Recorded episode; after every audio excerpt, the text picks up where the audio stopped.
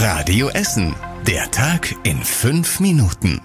Am 14. November mit Jasmina Welter. Guten Abend und schön, dass ihr dabei seid. An den Schulen in Essen wird der Platz knapp. In diesem Jahr sind viele Kinder und Jugendliche aus der Ukraine und anderen Ländern nach Essen gekommen. Insgesamt sind es zum Start ins neue Schuljahr rund 2240 Schüler. An den Schulen wurden deshalb schon alle verfügbaren Räume in Klassenräume umgewandelt. Die Stadt überlegt jetzt, ob sie auch Räume in Kirchen und Jugendeinrichtungen anmietet. Vor allem für die Einsteigerklassen, in denen die neuen Schüler erst einmal Deutsch lernen, ist kein Platz da. Seit Beginn des Krieges in der Ukraine sind rund 1700 700 Schüler unterschiedlichen Alters nach Essen gekommen. Die Stadt geht davon aus, dass auch in den kommenden Monaten weitere Kinder hier ankommen und in die Schule gehen sollen. Kupferdreh bekommt bald einen neuen Park-and-Ride-Parkplatz. Ein neuer Busbahnhof und eine Fahrradstation sind schon fertig. Für den Parkplatz konnten bisher keine Fördermittel genutzt werden.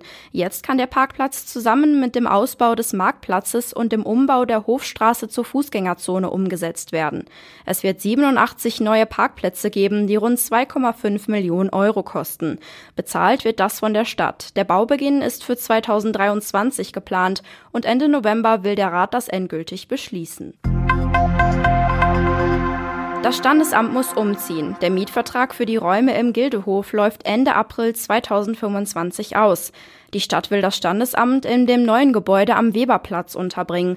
Dort wird das alte Haus der Begegnung abgerissen und die Allbau baut dort neu. So bekommt die Stadt für das Standesamt die passenden Räume. Da geht es aber nicht nur um geschmackvoll eingerichtete Trauzimmer, sondern das Standesamt braucht auch ein Archiv für alle Urkunden, die teilweise mehr als 100 Jahre aufgehoben werden müssen. Außerdem muss Platz für Eltern mit ihren Babys sein, wenn sie die Geburt anmelden. Dafür will die Stadt auch den Weberplatz komplett neu gestalten, wie wir bei Radio Essen berichtet haben. Zwei Wochen nach einem Überfall im Krupp-Park am Berthold-Beitz-Boulevard in Altendorf konnte die Polizei jetzt einen Verdächtigen festnehmen. An Halloween kam es zu einer Auseinandersetzung zwischen zwei 24-jährigen Männern. Daraufhin habe einer der beiden Männer mit einem spitzen Gegenstand mehrfach auf sein Opfer eingestochen. Der Mann sitzt jetzt wegen versuchter Tötung in Untersuchungshaft. Die Hintergründe der Tat sind noch unbekannt. Rot-Weiß Essen hat heute das letzte Pflichtspiel des Jahres. Der RWE tritt heute im Süden zum Traditionsduell gegen den TSV 1860 München an. Über 1500 RWE-Fans werden mit dabei sein. Radio Essen Stadtreporter Benedikt Kaninski mit den Einzelheiten. Was für ein Highlight zum sportlichen Jahresende für den RWE. Im altehrwürdigen Stadion an der Grünwalder Straße trifft Rot-Weiß Essen heute auf den Tabellenfünften 1860 München.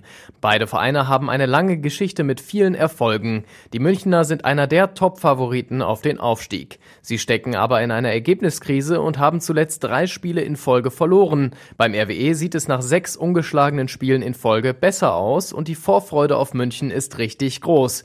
Radio Essen überträgt das letzte Pflichtspiel des Jahres live aus München ab 19 Uhr. Und zum Schluss der Blick aufs Wetter. In der Nacht zum Dienstag ist es meist bewölkt und es kann auch etwas regnen. Die Temperatur geht auf rund 10 Grad zurück. Die nächsten Radio Essen Nachrichten gibt's dann morgen früh wieder, wie gewohnt um 6 Uhr hier bei Radio Essen. Bis dahin wünsche ich euch noch einen ganz schönen Abend. Das war der Tag in 5 Minuten. Diesen und alle weiteren Radio Essen Podcasts findet ihr auf radioessen.de und überall da, wo es Podcasts gibt.